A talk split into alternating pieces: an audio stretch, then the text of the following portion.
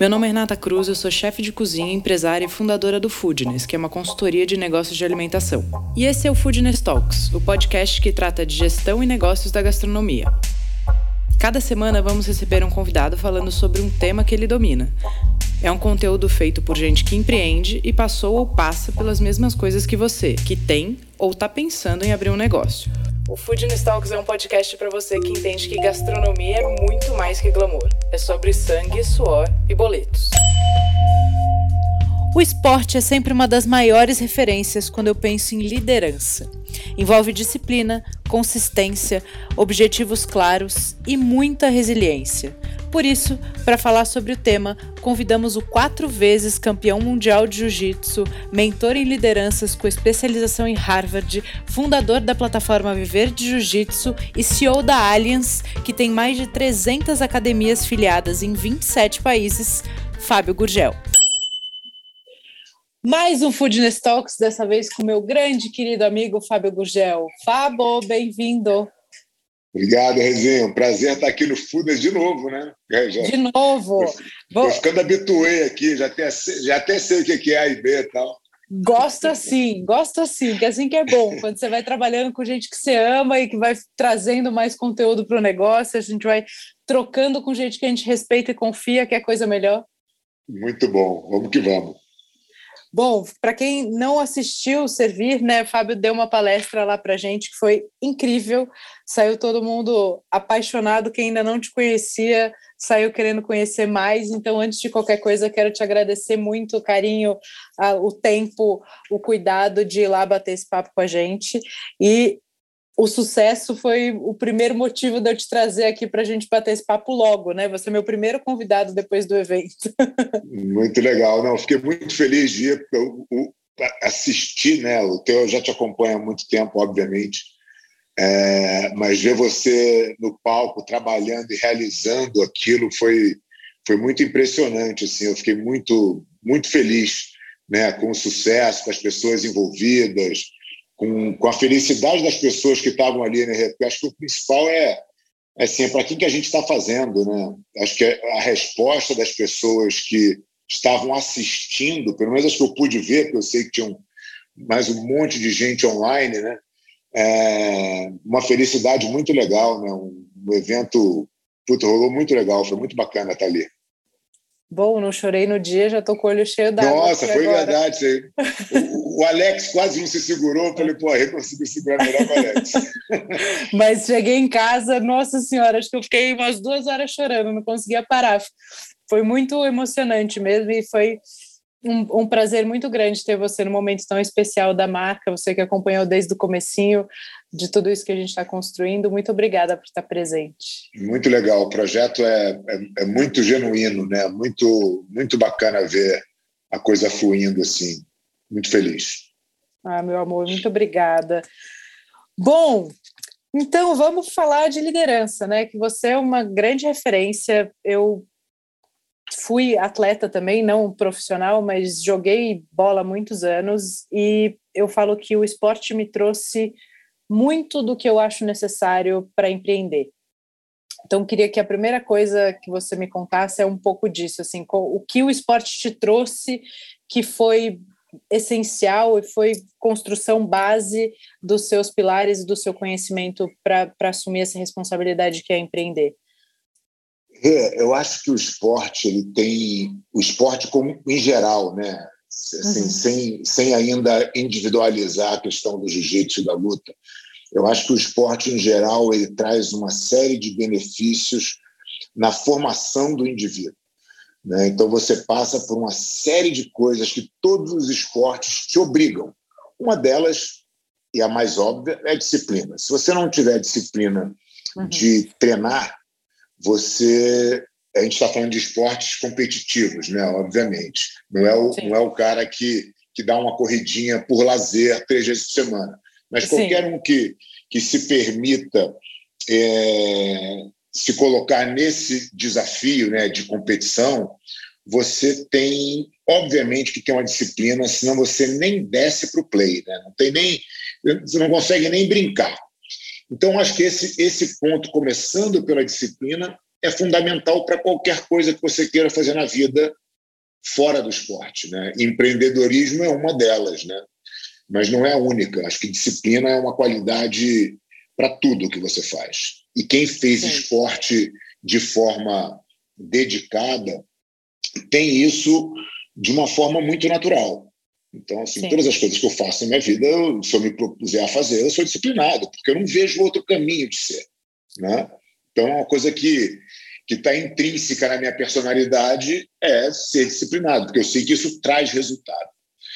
Mas, é, obviamente, isso não é o único benefício que o esporte traz. Né? O esporte te ensina a lidar com derrota, né? com fracasso. E ninguém ganha o tempo inteiro. Né? Por mais sensacional que você seja, é, você vai ter várias derrotas no meio do caminho. E essas derrotas são, na verdade, o que te constrói, porque é onde você vai conseguir melhorar em cima das falhas. Quem só ganha, não é que seja impossível, mas é muito mais difícil você apontar uma falha em quem está ganhando. Né? Então, acho que as derrotas elas contribuem mais para a tua evolução e, e saber lidar com elas é fundamental para qualquer pessoa que pretenda um dia se aventurar nesse mundo de, de empreendedorismo, né? que a gente sabe que, que é cheio de derrotas. Né? E, e, e, eu acho que tem uma outra coisa no esporte que é muito legal, que é por, independente do esporte ser individual. Por exemplo, o jiu-jitsu é um esporte que, quando você olha de fora, ele é totalmente individual. Mas quando você realmente entende ele, ele é muito coletivo, né? Então, porque você precisa sempre do teu companheiro para se desenvolver. Sozinho, ninguém faz nada. Então, acho que esse conceito também é um conceito que faz muita diferença em quem se acostuma no meio esportivo.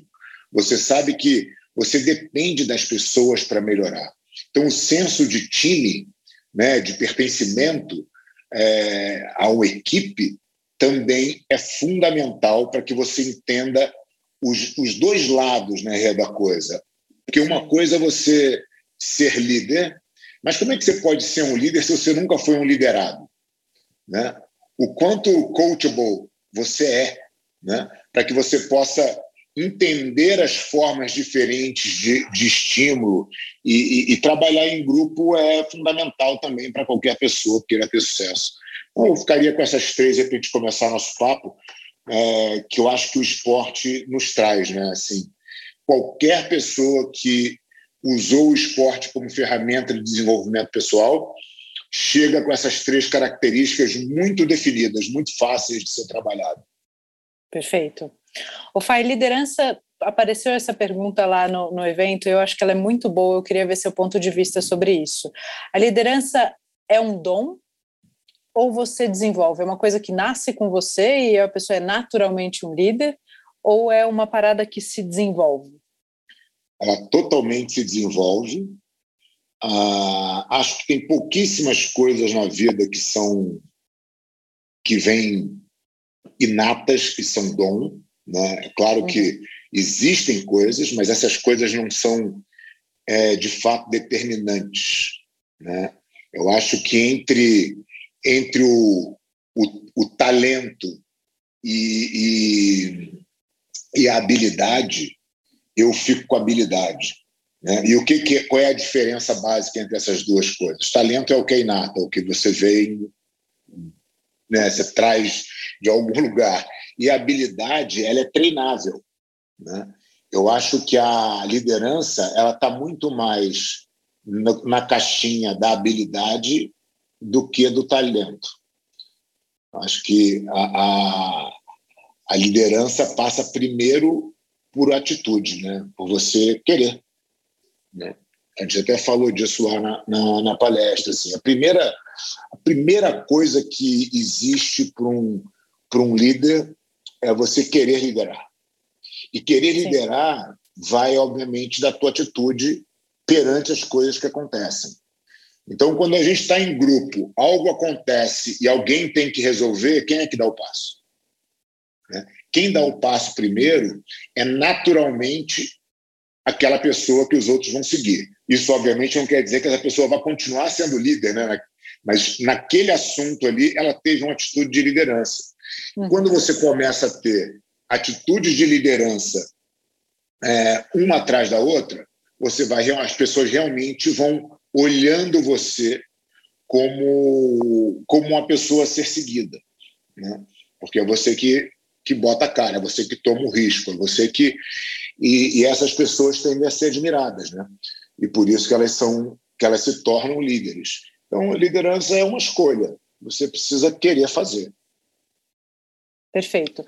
E aí, quando a gente fala de fazer essa escolha, né, seja para o cara que vai empreender ou para o cara que está crescendo na carreira e que quer assumir esse lugar de liderança, quais as principais habilidades que um cara tem que desenvolver, entendendo que tudo é possível de ser desenvolvido, quais são as habilidades que esse cara tem que se dedicar e desenvolver?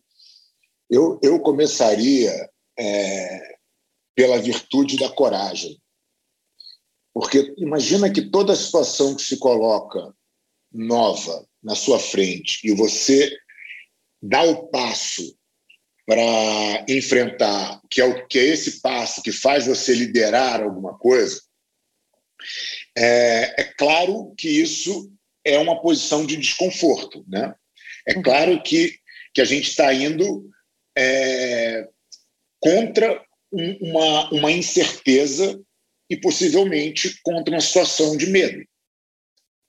Então, eu acho que a coragem é a virtude que ela precisa estar presente na liderança. Né? Um líder covarde, é, não sei nem se existe, né? Não se porque você não, né? não, tem, é, você não tem admiração para aquela pessoa. Quer dizer, o, o, o líder que se mostra covarde perde imediatamente o comando de qualquer time, de qualquer tropa, de qualquer coisa que você possa pensar em qualquer tempo. Uhum. Né? Então, acho que a, a, a, virtude da coragem é uma virtude que deveria ser trabalhada sempre. E aí, mais uma vez, a, a virtude é treinável, a, coragem é treinável. Basta que você entenda que o medo não é um estado de espírito, que o medo é passageiro, o medo é momentâneo. Né? Então, por exemplo, se a gente pegar o teu evento que você fez, eu tenho certeza que quando você decidiu fazer o evento, você estava com medo. Você Sim. não sabia o que, que aquilo poderia, é o que poderia acontecer. Aí você tomou a decisão. E aí, uma vez que você tomou a decisão, Pensa quantas coisas tinham na tua cabeça que você precisava organizar, coordenar, convidar, enfim, todo o setup do evento. Cara, toma tanto tempo que você não tem muito tempo para pensar no medo. Né? Então, o medo foi momentâneo. Aí ele apareceu de novo, logo ali, véspera do evento, antes de subir no palco, todos esses momentos, o medo ele vem de novo de cutucar ali, e você tem que de novo enfrentar ele. Né?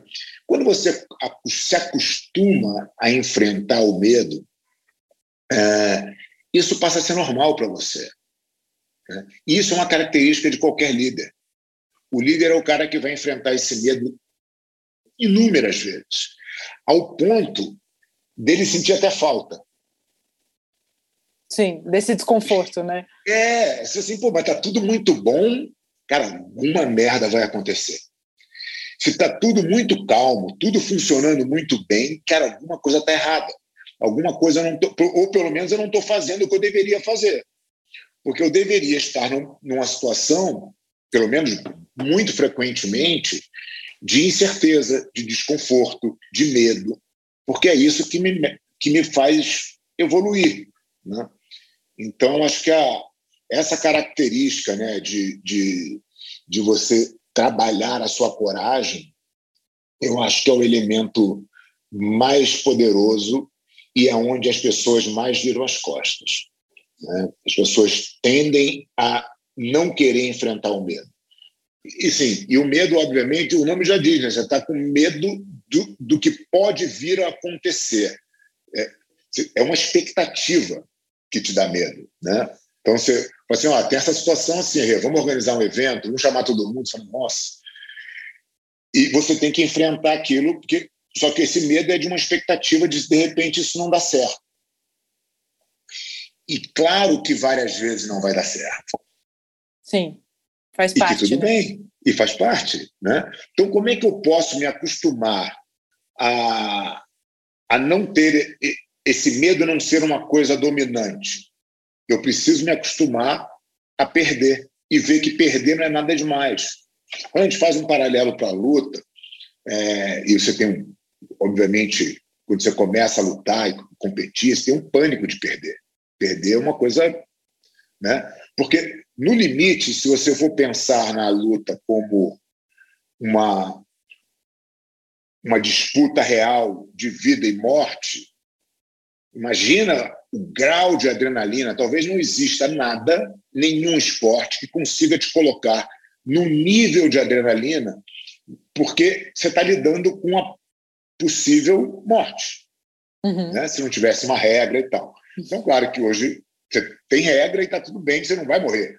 Mas a adrenalina é muito grande, o medo é muito grande. Quando você vai lá e perde de fato e vê que nada aconteceu, não foi tão grave quanto a sua expectativa, você costuma, você começa a acreditar mais e enfrentar mais o seu medo, porque a derrota não é o fim do mundo, né? E uma vez que você está acostumado com a derrota, o que de pior pode acontecer? Aí você começa a se permitir e muito mais, e arriscar muito mais, e, consequentemente, fazer muito mais. Porque a coragem também não é ausência de medo, né?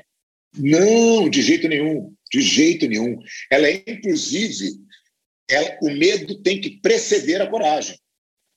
Porque se eu, se eu estiver indo para um lugar que não tenho medo nenhum, que coragem é essa? Sim. Qual é a definição de coragem? A definição de coragem é você enfrentar uma coisa que te dá medo. Sim. Tá? Se, se fazer o evento para você é tipo, tô nem aí se der certo, se der errado. Né? Então, quando você realmente se preocupa com as coisas, quando você é, quando você quer, você de fato tem medo. Tudo que você se importa dá medo. E aí a coragem é exatamente você enfrentar esse esse sentimento, né? O, o, o medo ele é um sentimento como é a raiva, né? Uhum. Que que ele é incontrolável no sentido de ah não vou sentir, não você vai sentir. Agora ele é controlável na quantidade que você vai deixar aquela emoção te, te tomar. Né? Então, se eu deixo o medo me tomar, eu fico sem ação, sem raciocínio, compromete tudo que eu sei, é, é, é, minha, minha mente fica nebulosa. Da mesma maneira que acontece com a ira. Se você deixa a ira te controlar, você também perde a sua racionalidade, né? A sua técnica vai embora, porque você está tomado por uma emoção muito mais forte que você jamais deveria permitir que ela chegasse naquele nível, né? embora seja impossível você controlá-la a ponto dela não existir. E dentro do empreendedorismo, você acha que o cara que está sem medo, ele provavelmente está estagnado? É, é provável. É, é, ele não está fazendo nada que vale a pena a gente olhar. Tá, ótimo. Esse é um belíssimo ponto. É, tem um amigo meu que, que, que ele tem uma definição muito legal, assim, né? Ele é um super empreendedor. Ele fala, Fábio, o tempo inteiro que a gente está no conforto, a gente precisa chutar a bola. Chuta a bola e corre, né? Você não sabe se essa bola vai pegar uma ladeira e vai descer, você não sabe quando, quando você vai chegar nessa bola de novo, mas você precisa correr entendeu? Que, que é basicamente assim, cara, não aceita a zona de conforto, porque a zona de conforto não existe, entendeu? Ou você está subindo a ladeira ou você está descendo, porque o mundo está andando, né? Então, assim, se, se você tem um concorrente, vamos dizer, vamos pegar o, o, o um restaurante, aí você fala, pô, tá tudo funcionando, o restaurante está ótimo, tá tudo azeitado aqui, minha equipe está equilibrada. Cara, Tá tudo certo. você pode ter certeza que alguma coisa muito grave vai acontecer que você não está prevendo. E essa sua tranquilidade vai te fazer reagir num, num tempo provavelmente não suficiente para resolver de uma maneira é, satisfatória. Né? Então você tem que estar o tempo inteiro fazendo alguma coisa com medo, com incerteza. É um livro do Andy Groove, que, que, que é inclusive um livro de cabeceira do, do Bernardinho, que é Só os Paranoicos Sobrevivem. Né? O que, que é o paranoico? Né? O cara que sempre está achando um problema, porque nunca está perfeito, porque nunca está bom, porque sempre alguma coisa pode acontecer. Né? E se faltar luz, e se faltar água, e se estourar um cano, e se o meu chefe não aparecer. Cara, tanta coisa pode acontecer de fato. Né?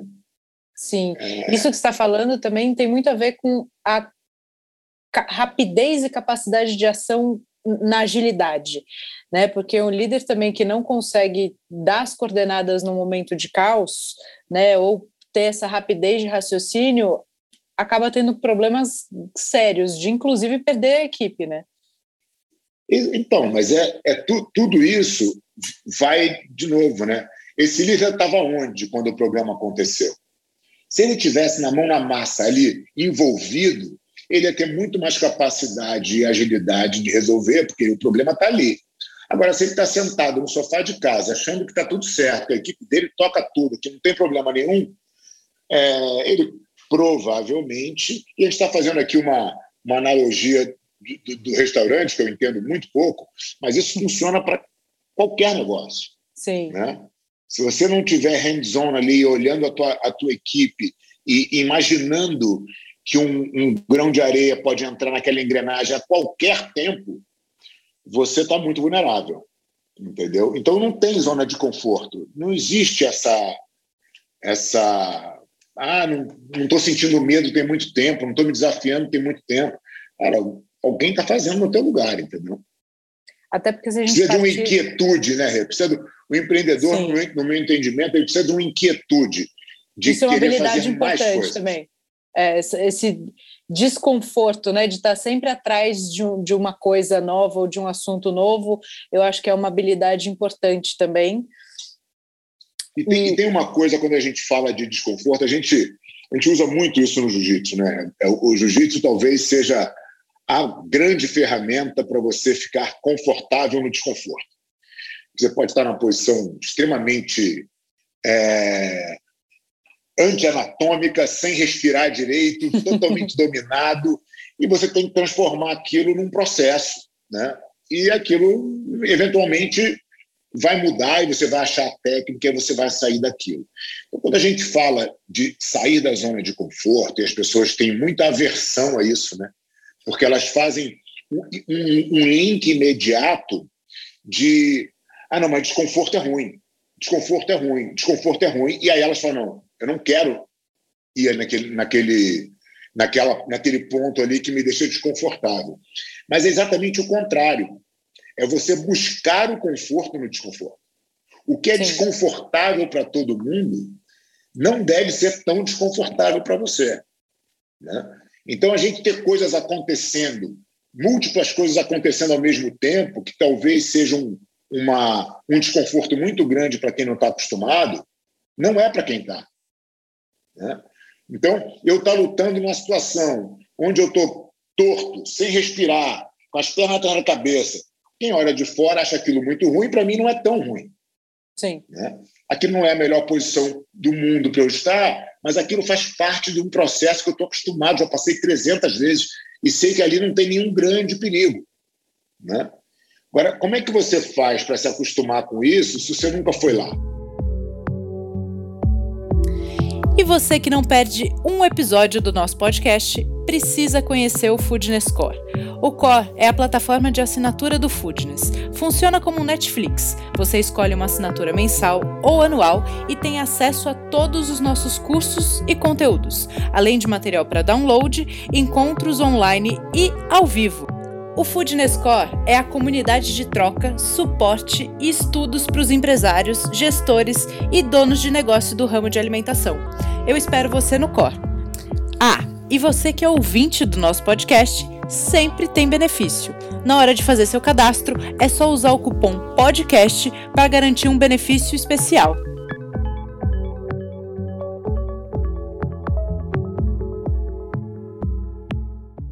Começando a gravar, falei, nossa, acabei de comer correndo num cliente, fala, bom, mas você já almoçou, já já está na grande vantagem. Já tá bom, né? Então é um pouco isso também. A gente tem dias que são mais tranquilos e tem dias que você, com tantos anos aí de empresa aberta funcionando, 5h40 da tarde não almoçou ainda. E, e tudo e, bem. Tudo bem, né? Tudo ótimo, entendeu? E, e eu acho que é um pouco isso, assim, as pessoas têm que se acostumar você pode ser a pessoa mais pragmática e organizada do mundo. Eu me considero um cara organizado. Mas, assim, se você não tiver é, a capacidade de se adaptar às coisas, se tudo que sair do teu schedule ali for um drama, entendeu? É, aí não vai, entendeu? Eu estava falando com, a Camila agora que no meu marketing ela, ela, ela teve um, a gente teve um problema no, no, no site. Ela vai ter que, pela terceira vez, já fazer uma coisa que não é, tem nada a ver com ela, entendeu? Ela podia estar aqui reclamando, mas ela está fazendo, porque o que, que adianta reclamar? Entendeu? Sim. Tem que se adaptar gente... às coisas. Então, tem mais duas habilidades aí: flexibilidade e adaptabilidade, né? Adaptabilidade, eu acho que ela é, assim, uma condição sine qua non para o sucesso de qualquer empreendedor que, que esteja realmente empreendendo. Porque empreender é se adaptar. Perfeito. E, e você tem que ter essa. E, e, e, olha que legal, a adaptabilidade ela pressupõe uma humildade, né? Porque o que você desenhou, o que você previu, por uma série de fatores não aconteceu. Aconteceu Sim. de uma forma diferente, né? Que te impõe uma adaptabilidade, né? Você só se adapta a coisas que não estavam previstas. Senão não seria uma adaptabilidade, seria simplesmente uma conexão já prevista por você anteriormente. Né? Muitas vezes, e conforme você vai ficando mais experiente, você consegue acertar mais essas conexões, mas de toda forma você ter essa mentalidade adaptável faz com que você esteja sempre com a sandália da humildade. Se der errado, tá tudo bem. Qual é o melhor caminho agora? Né? Lembrando que assim a gente não tem controle sobre a maioria das coisas que acontecem ao nosso redor. Então, não ser adaptável é ser vulnerável. Né? E assumir essa vulnerabilidade perante a equipe, a próxima coisa que eu ia falar aqui é que a gente lidera muito mais do que por exemplo, do que por, por aquilo que a gente fala. Né? Então, se você está na zona de conforto, você está mostrando para sua equipe que esse é o lugar que eles podem estar tá e que é isso aí que vai acontecer. É, e se você também não assume esse lugar da vulnerabilidade do erro, você fica sempre terceirizando a culpa de alguma coisa que dá errado, né? Acho que esse também é um outro ponto muito importante com a é, habilidade. É a teoria, a teoria da janela quebrada, né?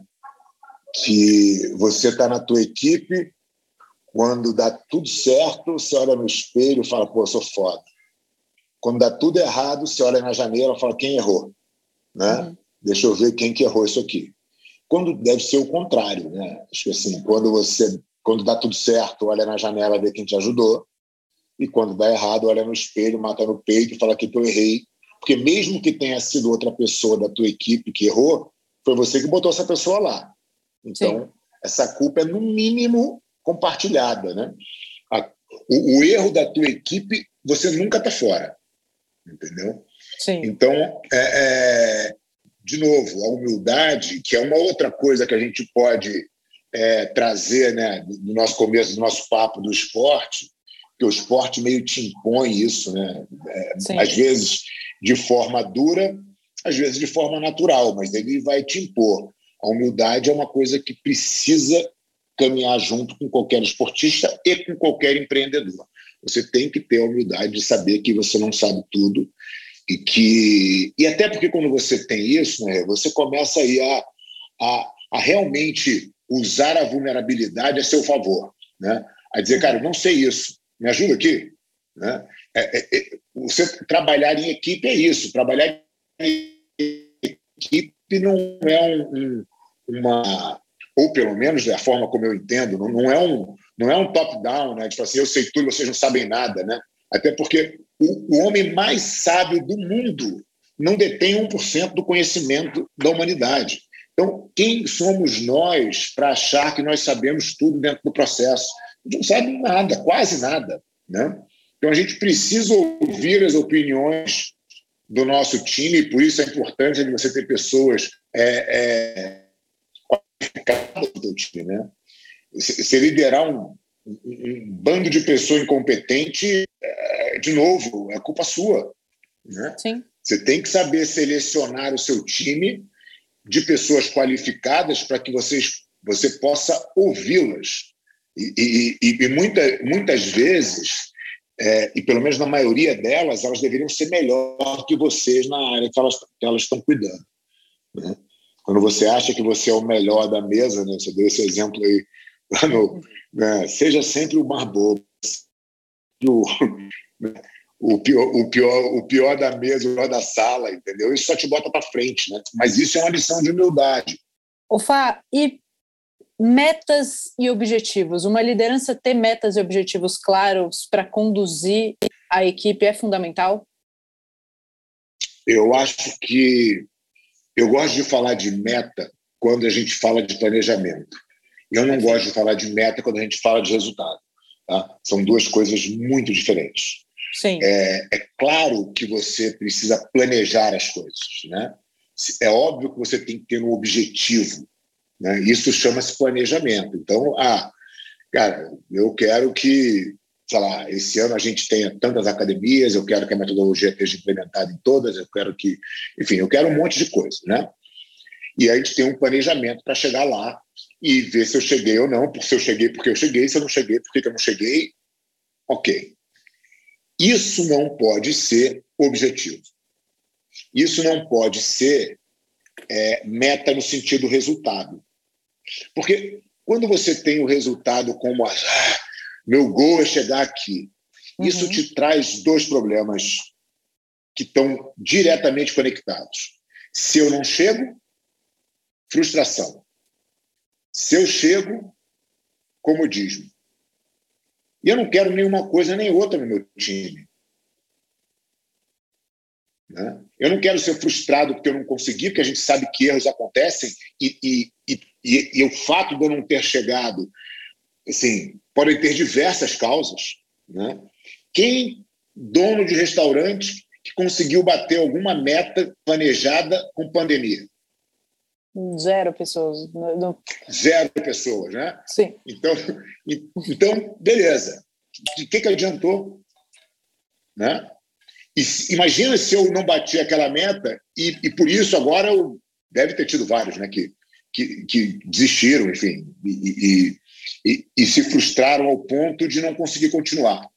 Mas o ponto é, eu não devo me frustrar quando dá errado, porque tem isso tem que funcionar como, como um aprendizado para que eu possa ser melhor.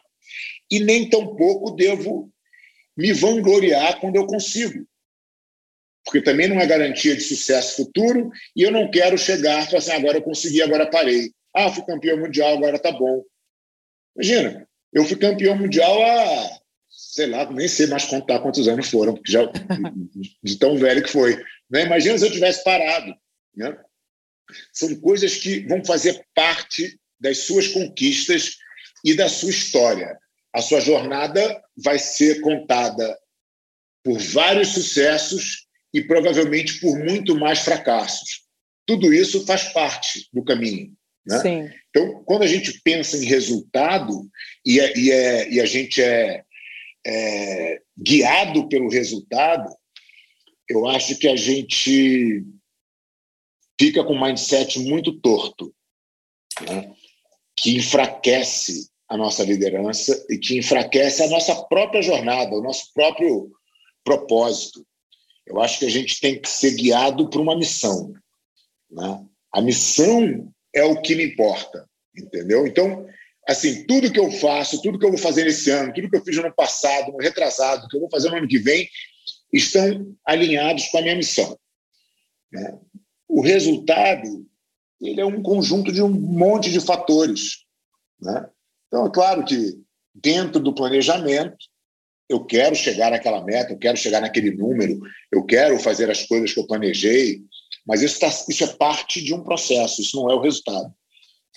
Mas vê se, vê se faz sentido. Eu desenhei aqui um processo em cima do que você estava falando. Então, primeira coisa é você ter clareza na sua missão, né? no seu uhum. propósito, o que, que você está ali fazendo dentro daquele time ou à frente daquela equipe. Uhum. Depois você desenha suas metas e seus objetivos. Para isso, você constrói um planejamento e uma estratégia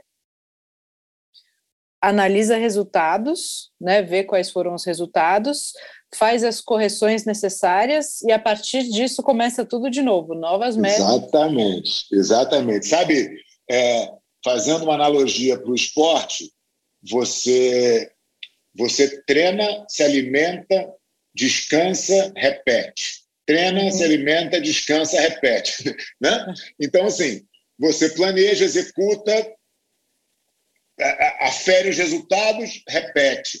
E isso não, isso não para, isso é o processo. Né? E aí você vai ficando melhor no processo. Aí você vai ficando.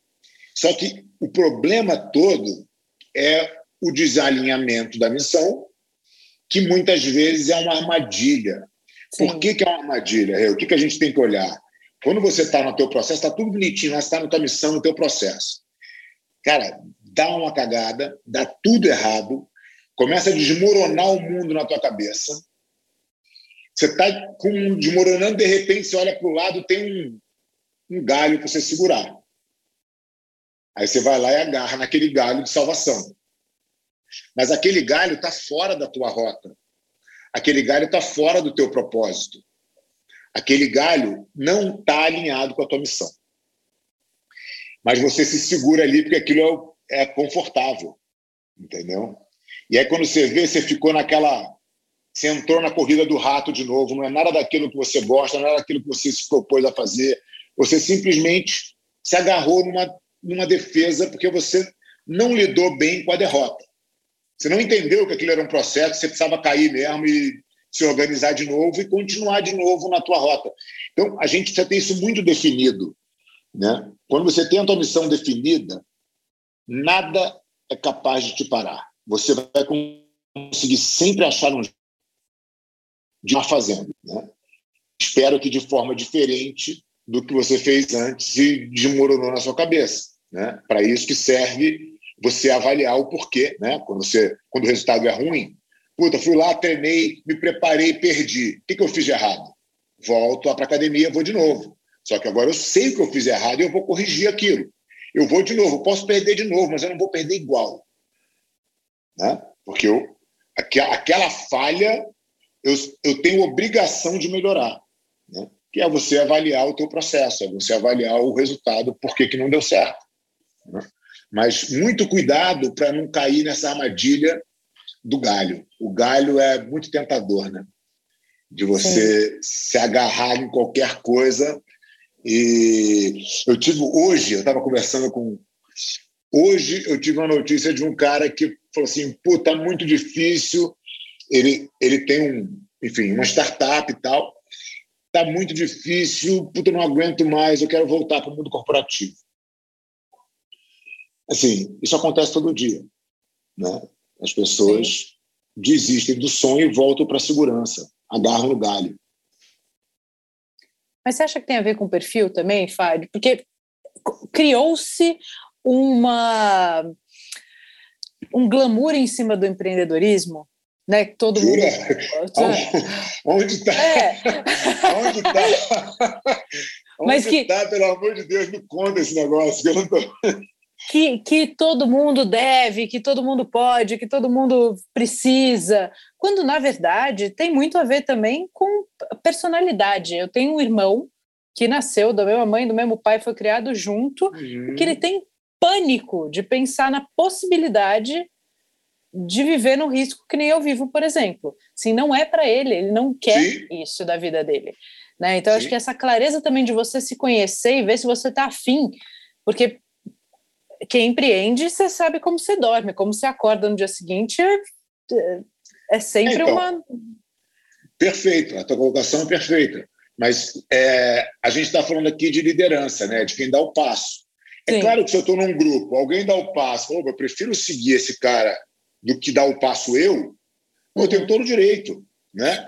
E, e, e totalmente é personalidade. Uhum. Né? Qual o seu perfil psicológico? Inclusive, isso é, um, isso é, uma, isso é um estudo que, assim, é, é um mundo de estudo, né? Não é que não tenho, não tenho pretensão aqui de, de discorrer sobre esse assunto, porque eu não entendo absolutamente nada, eu sou só um interessado. Mas a, eu acho que uma das coisas mais importantes que alguém que já se colocou como líder é entender um, um pouquinho dos perfis psicológicos, né? De você, para que você possa é, lidar com as pessoas de uma forma mais produtiva, né? entender o porquê as pessoas eventualmente não funcionam naquela função. E aí você acabou de dizer, né, cara, meu irmão não quer correr risco. Pô, essa pessoa não pode estar no teu lugar, ela tem que estar em outro lugar. Né? E ela não pode ela... ser promovida a líder, né? Porque talvez ela não, não performe. É, talvez algum tipo de liderança ela possa até exercer, Sim. Desde que, às vezes, a pessoa tem, tem medo da, da insegurança financeira. Ela uhum. não tem outros medos, né? Mas ela tem medo da insegurança financeira. Então, se ela está falando em nome de uma empresa, ela, ela tem coragem, ela vai, porque ela entende que ela tem um, um, um, um suporte, né? O, o, que a gente está falando de empreendedorismo é, é, é, assim, é mergulho no é mergulho no nada, né? É, é, diferente você montar o seu próprio negócio com o seu próprio capital, assim, ou eventualmente até com o capital do outro, mas que você tem a responsabilidade sobre ele. Eu acho que tudo isso é muito mais complexo no sentido de você ter a personalidade específica para aquilo, né? Perfeito, então acho que ótimo. as pessoas têm que olhar um pouquinho para tentar entender de gente, porque entender de gente é o que talvez mais importe. Sim, que vai muito de encontro com a minha próxima pergunta para você, que é em relação à gestão de pessoas e motivação de equipe. Né? Quais são uhum. as, as principais dicas ou recomendações para isso? Porque você, você estando ou, ocupando um lugar de liderança, é seu papel também, e entra na, na lista lá das nossas habilidades, ser capaz de motivar a sua equipe, né? É, mais ou menos. É, o que eu acho assim, vamos entender motivação, né? Porque é, ninguém tem poder de motivar ninguém. Essa tá que bom. é a grande verdade. A motivação, ela é um processo interno individual. Eu posso até te inspirar, mas quem vai levantar da cama de manhã cedo e tocar a vida é você. Sim. Né? Não tem ninguém que possa fazer por você. Não adianta. Então, você tem que se motivar. A motivação, e, e obviamente você não vai estar motivado todos os dias, tá? Uhum. Então, ninguém está. Se alguém falar para você, é mentira. Né? O que acontece é você se motiva para fazer algo e depois disso chama-se disciplina. Aí não tem acordo, né? Aí assim, se eu sou uma pessoa disciplinada, eu vou cumprir o que eu combinei comigo mesmo ou o que eu combinei com os outros. Perfeito. Esse tipo de pessoa ou esse tipo de equipe é a equipe que eu quero. Né? Tá. Eu quero. Eu quero pessoas disciplinadas ao ponto de nunca falharem no que elas falam. Eu vou te dar um exemplo. Eu tenho um professor chama Eduardo Miranda. Ele trabalha comigo desde 95. Então a gente está falando aí de mais de 20 anos, né? Vai fazer 30 anos, 20 e tantos anos. Ele é responsável pela aula das 7 horas da manhã na academia. Sabe quantas vezes ele faltou?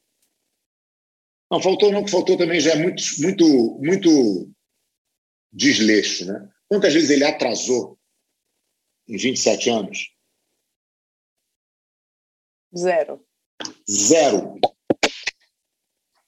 Quem não quer um cara, quem não quer um cara comprometido nesse nível na equipe? Isso chama-se disciplina. Você acha que todos os dias, em 27 anos, ele acordou disposto a ir para a academia da aula? Com certeza não. Pô, óbvio que não. né? mas ele não depende da motivação dele para ir, ele depende de um compromisso que chama-se disciplina. Então, são coisas distintas. Motivação, cara, é o você que faz, você que se dá, você que começa. O, o resultado disso, a continuidade de, disso é disciplina.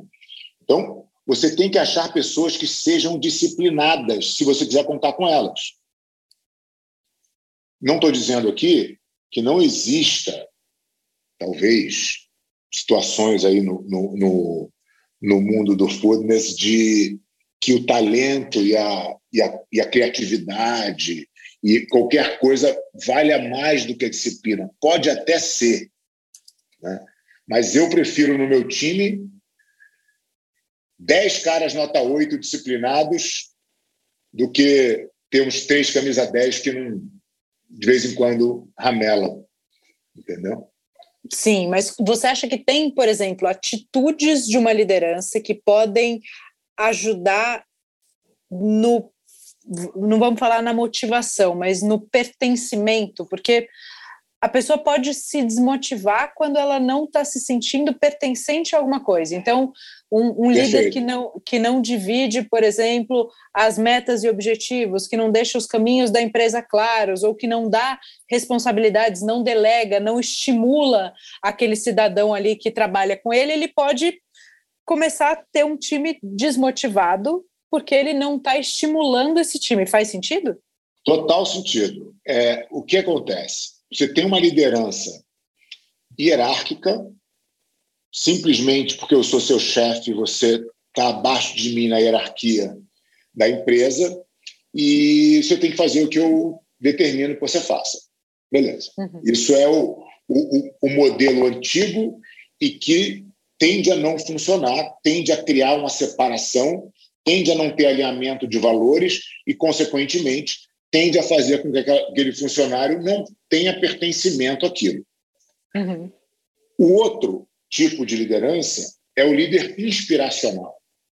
Esse é o cara que o cara fala assim, pô, esse cara é muito foda, eu quero estar junto desse cara nesse projeto. Eu quero estar, eu acredito nesse nesse propósito e essa é também a minha missão. Perfeito. Porque as pessoas a partir de determinado nível não trabalham para você. Elas trabalham, trabalham, com você. Com você. Né? É, e mais ainda, elas trabalham com você no projeto delas. Uhum. Então, se a gente não é capaz de dividir o nosso projeto, e aí inclui tudo que você falou, né, de, de, de, de amplo conhecimento, né, de, de onde a gente está querendo ir, o, enfim, os elogios, os, o, as conquistas, né? tudo isso compartilhado com o nosso time, é porque a gente entende que esse time vibra com o nosso sucesso, porque esse sucesso é dele também. Perfeito. Né? Então, quando a gente bota as pessoas dentro da nossa missão, eu tenho, tenho um talk muito legal do Fred Kaufman, ele é um VP do LinkedIn. É um papo dele com o, o, um dos fundadores do LinkedIn. E, e ele fala: eu, eu vim trabalhar no LinkedIn, não fui para porque a proposta financeira era boa, não foi porque eu admiro é, o, o, o fã de tal, não foi por nada disso, foi porque eu olhei aquilo e entendi que aquele era um projeto de vida muito legal de fazer parte. Uhum. Então, eu não tenho chefe aqui dentro. Né? Eu tenho um time de trabalho que me ajuda a realizar a minha missão. Olha como, como o ponto de vista muda completamente. Se você tem funcionários na tua empresa que tem esse grau de pertencimento, você não precisa motivar ninguém. Entendeu? Eles já estão automaticamente motivados porque aquele Aquilo é o, é o projeto deles. Simplesmente coincidiu de ser o seu também. Uhum. Perfeito. E aí, você acha que dentro da, desse, desse formato, entendendo isso, que eles estão no mesmo projeto, que eles têm que ter valores muito parecidos, né? Acho que é, isso é uma coisa também importante. Então, você passou por duas coisas aí de contratar pessoas disciplinadas. Então, uhum. você não uhum. vai precisar nunca ficar estimulando esse cara o tempo todo, não é esse estímulo bobo, né? Ele já é um. É, é, ele é uh, disciplinado, ele vai entregar. Agora, as atitudes de um líder para manter uma equipe ali estimulada e, e consistente. Então, compartilhar metas, é, estimular o conhecimento interno, as uh, dar feedback, né? Isso é uma outra coisa fundamental. Super importante. Para o cara se sentir reconhecido pra, perante a equipe e com ele mesmo, né? É, e também dar uma, uma uma coisa que eu acho que é fundamental é dar controle, né? Sua equipe tem que saber que eles têm autonomia para trabalhar. É. Não tem nada pior do que você é. não ter autonomia dentro do, do trabalho. Você tocou, em, você tocou em pontos fundamentais. O, o feedback, é, eu iria além. Assim, dar feedback é óbvio importante, mas permitir que as pessoas também te avaliem é, e, e, que elas te avaliem é, com tranquilidade de te avaliar uhum. é, é, fundamental para que elas se sintam parte em pé de igualdade, né? Porque quando, quando você faz uma, uma um, feedback pelo menos 180, o 360 para mim é o, é o ideal, que todo mundo se avalia, é todo mundo contra todo mundo mesmo. Né? Uhum. Acho que as verdades aparecem ainda mais. Mas o mínimo que deve ser feito é do líder para os seus liderados e volta dos liderados para o líder. Né? Porque você precisa ouvir as críticas que, os, que a sua equipe tem a seu respeito. Sim. E mais do que isso, você precisa ouvir, digerir né? e endereçar. Talvez essa parte do digerir seja a mais difícil. Né? mas ela é extremamente necessária. E aí você tem que. O que eu, o que eu acho que é uma dica para quem tem essa dificuldade, eu, eu, tinha essa, eu tinha bastante essa dificuldade, ainda tenho, mas acho que melhor hoje. É, essa parte do digerir não é muito fácil. Mas você tem que olhar isso como uma oportunidade de crescimento pessoal. Porque é muito fácil você rebater e reagir a essas críticas, seja elas quais forem. É o teu negócio, é o teu jeito de fazer, né? É fácil justificar se você quiser. O difícil é você falar, não, cara, peraí, todos esses pontos aqui eu vou endereçar como se eu tivesse errado. Entendeu? Uhum. E tem coisas que você vai ver que não param em pé de fato. Cara, isso aqui realmente não para em pé, isso aqui, essa, essa crítica não tem muito sentido. Mas você vai se surpreender com as coisas que param. Entendeu? Sim. Elas são numa quantidade gigantesca. Entendeu? É, e, e, e, bate numa outra habilidade fundamental ali, que é autoconhecimento, né? E o autoconhecimento faz você conseguir ouvir essas críticas, mastigar. Não estou dizendo que é fácil, não sei se fica fácil algum dia. Eu acho que a gente vai melhorando a nossa habilidade. Mas quando não, você é, se é conhece... É o negócio do desconforto, né? Que a gente é. de falar. Não é que fica desconfortável, é que você se acostuma, entendeu?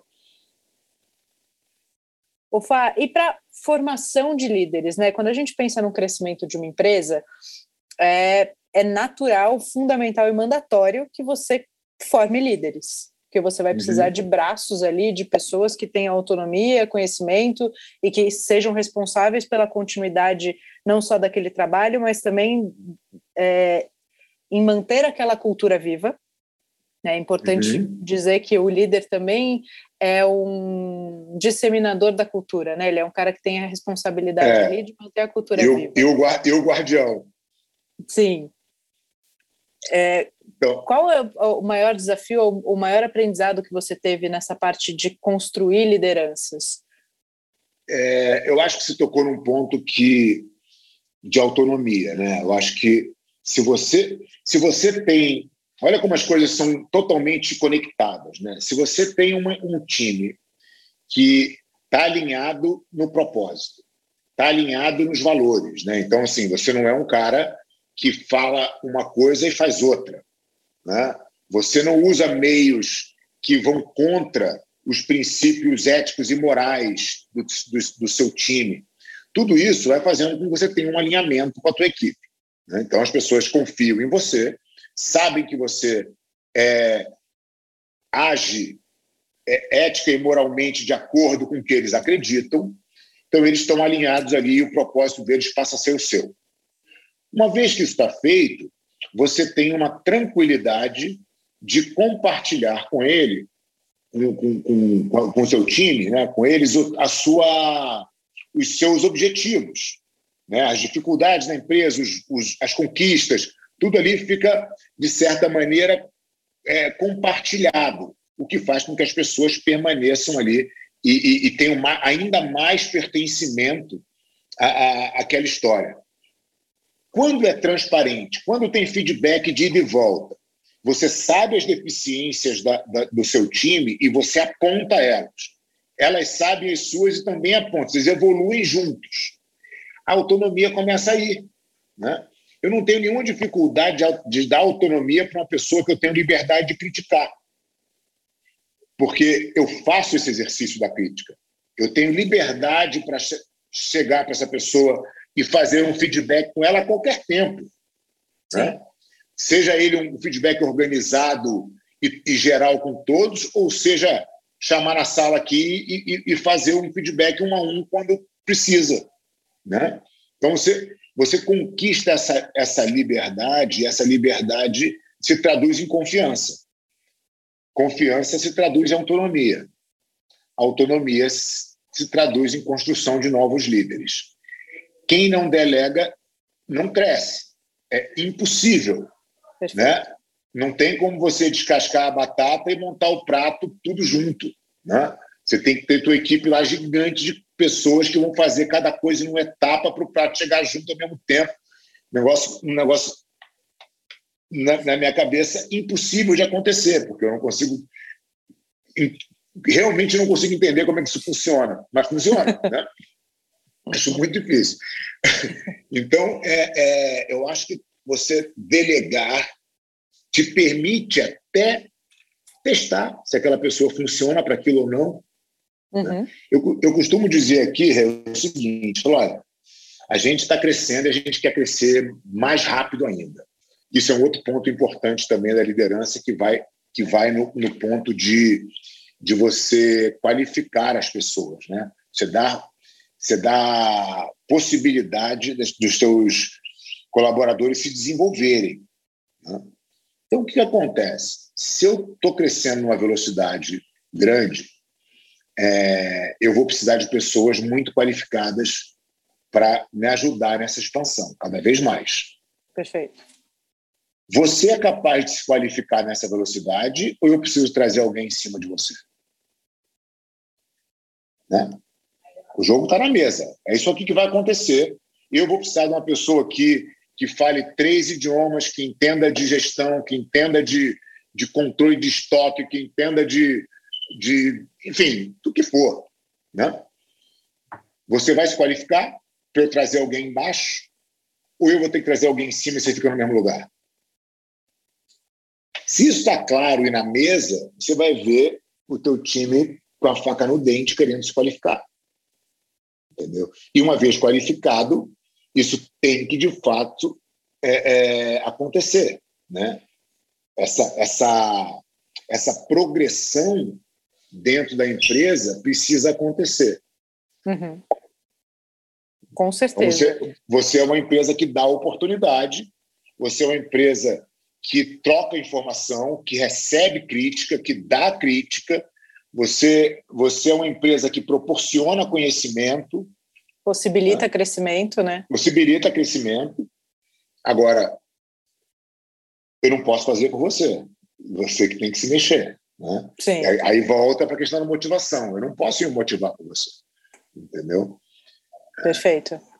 E, e, e acho que tudo isso é, funciona desde que exista, obviamente, alguém ali controlando isso, né? E controlando significa cobrando para que as pessoas entreguem o que elas precisam entregar, o que elas se comprometeram a fazer.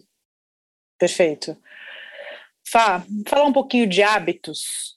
É, hábitos importantíssimos para que você consiga não só se desenvolver enquanto líder, mas não pirar também, né? Que as pessoas têm aquela história, trabalha enquanto os outros estão dormindo, ah, queria ouvir suas crenças em cima disso. e quais hábitos você acha que são fundamentais para manter, inclusive, a sanidade? Olha, é, eu não gosto muito da palavra equilíbrio, porque eu acho que equilíbrio de, de verdade ele, ele não existe muito em quem está preocupado em fazer alguma coisa diferente, né? Uhum. Eu acho que o equilíbrio, o equilíbrio ele te traz para o meio, né? Já diz, né? O equilíbrio é o meio. O meio é médio, o médio é medíocre. Eu acho que o equilíbrio não deve ser, não deve ser uma busca das pessoas. Eu acho sim que você tem que se acostumar com o desconforto.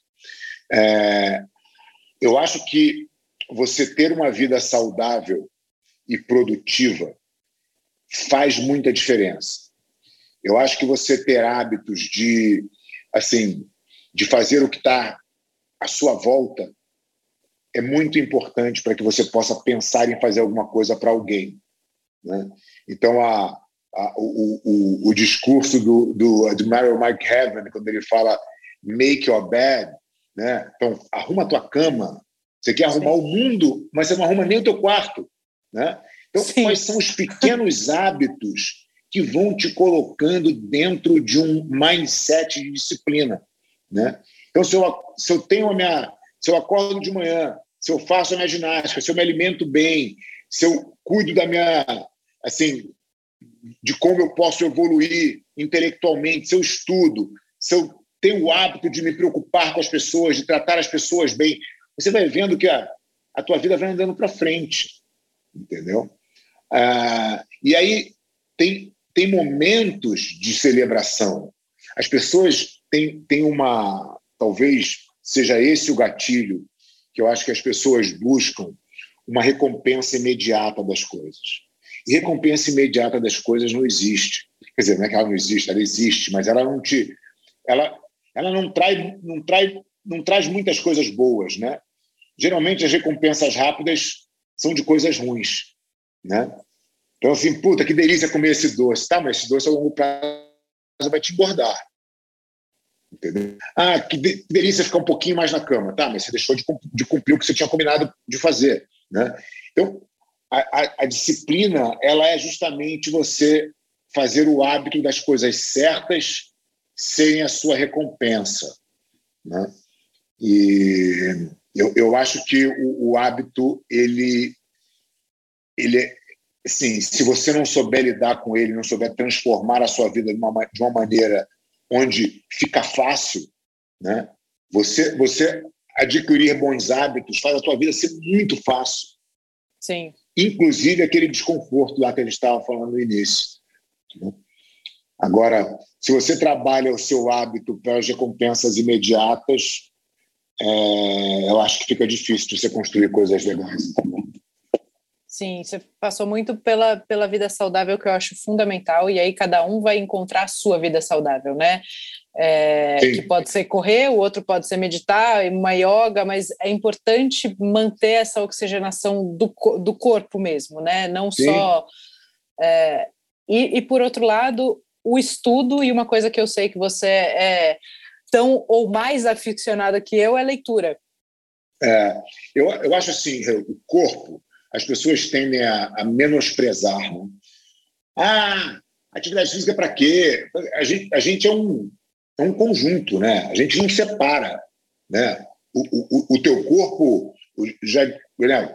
corpo, mente sana e corpo sano, né? A gente tem que cuidar do nosso corpo, a gente tem que estar bem, saudável, para que a gente possa fazer as coisas que a gente gosta por mais tempo e possa fazer melhor. Né? Uhum. Então, é, é, eu acho que cuidar do corpo é importante. Claro, cada um acha a forma que prefere né, fazer isso.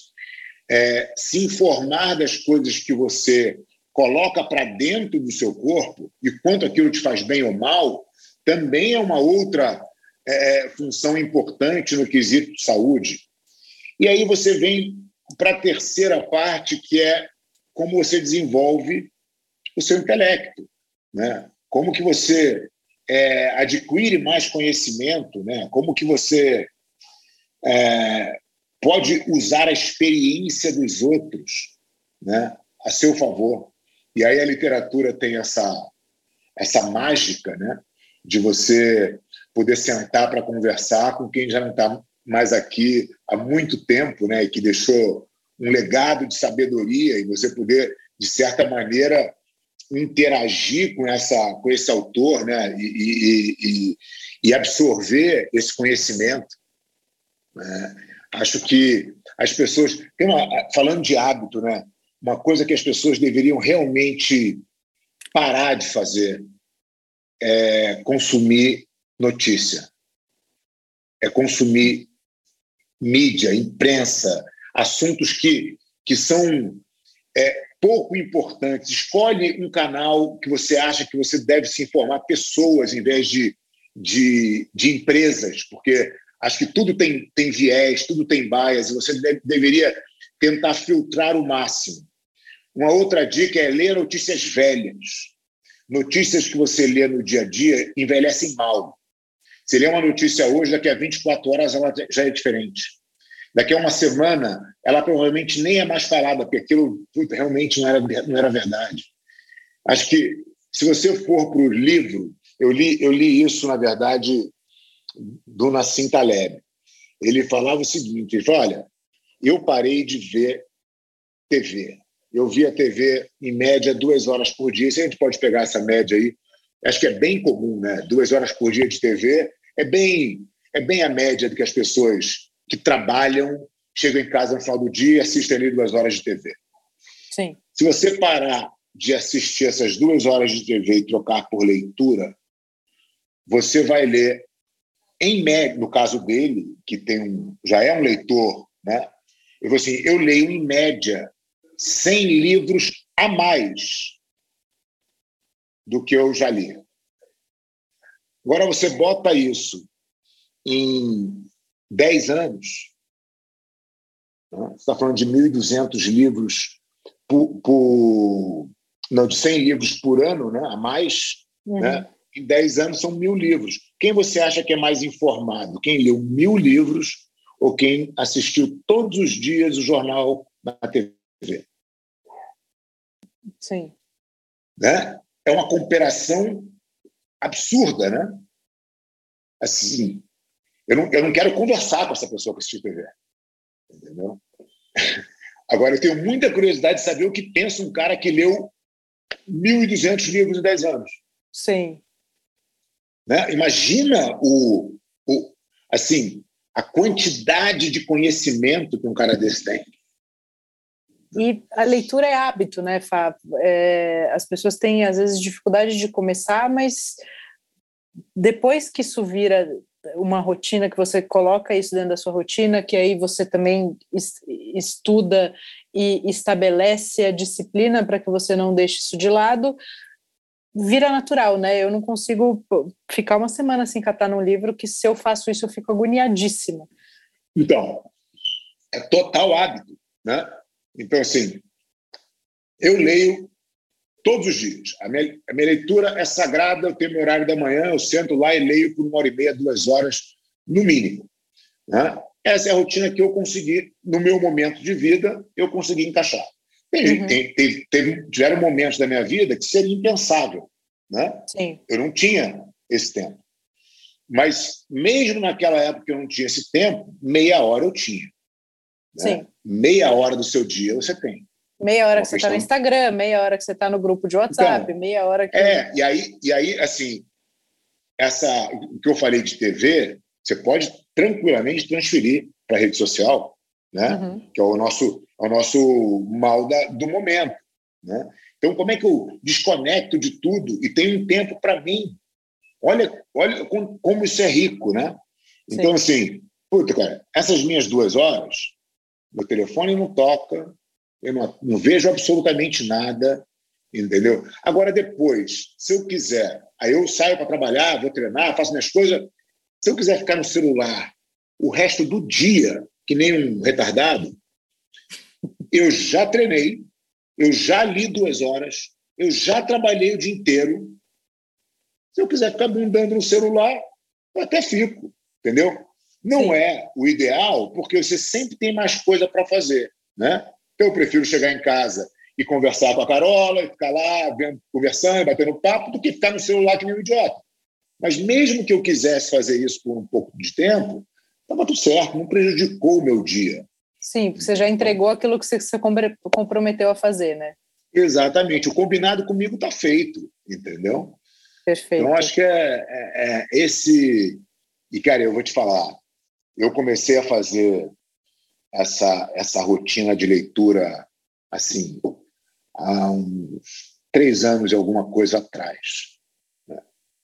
É uma diferença, é um negócio assim é. assustador. Assustador. Em todos os sentidos. Em todos os sentidos. Até na certeza de que pô, você não sabe nada. Sim. Até, até na humildade, até alguns conceitos que eu tinha, né, como conceitos, eu já não tenho mais. Entendeu? Eu já, eu já entendo isso como até como possibilidade, mas não é mais um conceito, não é mais uma certeza. Entendeu? Então você, você passa a não ter certeza absoluta de nada. Eu, eu, lembro que uma vez que eu fui almoçar na sua casa, a gente foi lá almoçar com, com uma turma, e aí eu, obviamente, esperta que sou, me engajei numa conversa com você e com Alex, a gente falando de livro, não sei o quê, de é, negócios tal. E aí uma amiga nossa voltou no carro com a gente falando: Meu, eu quero ler as coisas que você leu, porque assim, eu fiquei prestando atenção na conversa de vocês e eu realmente não conseguiria acompanhar. Né? Então Sim. eu quero botar na minha, na minha rotina mais leitura. E não é que eu sou mais inteligente que ela, muito pelo contrário. Não, né? não tem nada a ver. É, só, assim, inteligência né, é uma outra discussão. O que é inteligência? Né? Uhum. Agora, é, no mínimo, ela é setorial. Né? Uhum. Talvez eu tenha uma inteligência de jiu-jitsu, porque eu vivo jiu-jitsu há, há 40 anos, né? É diferente. Mas o ponto é: olha quantas outras áreas nós somos ignorantes. Né? E aí, quando você vai deixando de ser um completo ignorante para saber um pouquinho mais, te abre um universo. E, e, e, e quando eu comecei a realmente me envolver nisso de uma maneira mais disciplinada, um livro ia puxando o outro e um autor Sim. ia falando do outro, às vezes ia falando mal. Ela fala, nossa, quero ver o que esse cara está falando tão mal, deixa eu ver o que esse cara também está falando, para ver se eu concordo com um ou com o outro. Então você vai começando a ter é, pontos de vista antagônicos de um mesmo assunto. Né? Aí daqui a pouco você está cheio de informação, fala, como é que eu tenho que organizar essa informação? Aí você melhora a qualidade da sua leitura, que é um outro desafio, né? não é a quantidade, é a qualidade de leitura.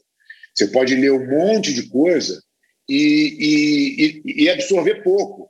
E você pode ter uma, uma técnica de leitura que te faça absorver mais. E tudo isso é treino, tudo isso é, é, é, evolução, é melhoria. Tem livros que eu tenho que eu volto, né? Eu tenho Sim. pego um livro, esse livro aqui, deixa eu ver mesmo, agora eu vou pegar. A gente, a gente foi na, no, no Summit da Aliança, o Bernardinho mencionou o Jim Collins e tal, e eu falei, não, já tem bastante tempo que eu li o Jim Collins, vou pegar de novo. Aí peguei de novo. Aí eu tinha feito várias anotações, tinha vários cartões dentro do livro, entendeu? Sim. Quer dizer, eu nem precisei ler o livro, só li o resumo que eu já tinha feito. Né? E aí volta tudo de novo da mesma maneira. Então, é, a leitura, como tudo, é treino, até o ponto que eu espero conseguir chegar, que é esse ponto de você ler um livro como se estivesse sentando numa mesa para conversar com o autor. Né? Essa é a, é, é esse é o, é o nível de leitura que eu pretendo um dia conseguir chegar, né? como, como, como, se fosse um debate de ideia. Né? E aí imagina você tem essa sabedoria para poder debater com, com as pessoas que viveram há tanto tempo atrás, que a gente admira e que estão aí até hoje, e que as mensagens são importantes até hoje. Né? Sem Acho dúvida. Que é, seria incrível. Fá, eu ficaria mais 20 horas falando com você, a gente adora nossos papos, mas como chegamos aqui ao final, eu vou pedir para você deixar três dicas de livro, e aí vou abrir se você quiser deixar é, geral, ou se você quiser falar especificamente de, de livros de liderança. É, se é. você tem repertório para qualquer coisa. É, não, eu acho que a gente pode ir no de liderança. Tem um livro que, que eu achei muito interessante quando eu li, e que eu acho que vai na veia de todo empreendedor técnico. O que é um empreendedor técnico? Ah, o cara é um cozinheiro, aí o cara é muito bom cozinheiro, aí o cara resolve montar um restaurante. Né? Uhum. E, esse livro chama-se O Mito do Empreendedor. Né? Michael Gerber, que eu acho que todo mundo que, que empreende deveria ler, porque eu acho que todo mundo vai conseguir fazer a analogia exata para. Todo mundo pra, vai conseguir se ver ali, né? Se ver ali, de uma forma muito transparente. É, um pouquinho além, assim, eu acho que o, o, o livro do Jim Collins, o Good to Great, é um livro bem bacana, é, que eu acho que é. Eu não sei como é que ele está em português, mas Jim Collins, Good to Great, vai, vai do bom ao ótimo. Eu não, eu não sei como é que como é que está a tradução, mas é, é, um livro muito legal também. O Jim Collins é um, é um best-seller né, de negócios. Tem o, tem o Construídos para Build to Last, Feitas construídos para durar. durar. Feitas para durar, exatamente. Mas eu iria no Good to Great. Eu acho o Good to Great melhor do que o Build to Last. Ah, e aí, se você tiver um pouco mais avançado e, e quiser um, entender um pouquinho de uma dinâmica de gestão, eu acho que o, o, o livro do Andy Groove, uh, o High Output Management, é um livro muito legal também. E aí, mais um de bônus. Se você estiver se afogando e achando que o mundo vai acabar, Hard Things About Hard Things, Ben Horowitz. E que ele conta as dificuldades de um CEO. As é, coisas difíceis CEO, sobre as coisas difíceis, sim. É, que o CEO tem que estar. Tá, que é, é, o tempo inteiro afogado, de vez em quando você bota a cabeça para fora. Aí você respira e afoga de novo, e é assim que é. O Good Great está está traduzido como vencedoras por opção. Ah, não. Jim Collins, vencedoras por opção. O High Output Management, uh, do Andy Groove. O Andy Groove era o CEO da Intel. Uh, ele conta como ele organizava a questão das reuniões, e eu acho que é uma dinâmica legal, entendeu? De é... tudo livrinho pequeno, nada, tudo livro pequeno, talvez o, o, o, o Good to Great seja um pouquinho maior, mas é tudo de leitura fácil, assim. Eu acho que são livros de negócios que são bem legais, assim. E aí, se a gente for para falar, aí esse é um ponto que eu acho super importante, negócio, foco no negócio e tal. E aí depois vem o mundo da literatura para quem quer entender de gente. Aí é um, é um outro caminho que eu trilharia em paralelo, assim porque eu acho que no final do dia a gente vai conseguir ter propósito quando a gente entender para quem a gente faz as coisas, né? E, e aí você entra num, numa seara que entender de gente, o porquê que, as, porquê que as pessoas contratam o nosso serviço, aí tudo vai para esse lado mais nos perfis psicológicos. Eu acho que vale a pena também dar uma, uma banda algum nessa, nessa área. área. Algum especial que você lembre? Tem um, tem um livro que, que eu li ele há muito tempo, ele, mas ele foi impactante para mim, que é do Dale Carnegie, que é Como Fazer Amigos Influenciar Pessoas. Uhum. É, é, um, é, um, livro que é, eu acho que ele é o segundo livro mais editado dos Estados Unidos, ele só perde para a Bíblia. É, é, é um, é um livro que eu acho bem importante de relacionamento. De novo, um livro fácil de ler e você vai ler ele e vai começar a usar ele durante a tua leitura. É, é divertidíssimo. É, é divertidíssimo. Como Isso fazer é... amigos e influenciar pessoas, Dale Carnegie. isso é um outro ponto, né? O importante, importante estudar, é importante se, de, se desenvolver, mas as coisas têm o valor da, da execução, né? Do quanto você bota para funcionar. Então, estudar e já e botando em prática também é fundamental. Aristóteles, se você não fizer, vale nada. Bom, meu amor, muito obrigada. valeu, pô, adorei, adorei. É, é sempre uma delícia, poderia ficar horas, sabe que eu não vou te deixar livre tão cedo, né? Então, se precisar de qualquer coisa, nem que seja fazer um bolonhesa lá na sua casa, me chame. Opa, a hora que você quiser. Para eu poder devolver. Muito bom. Valeu, Muito obrigada, meu amor. Um beijo grande. Beijo enorme. Tchau. Tchau.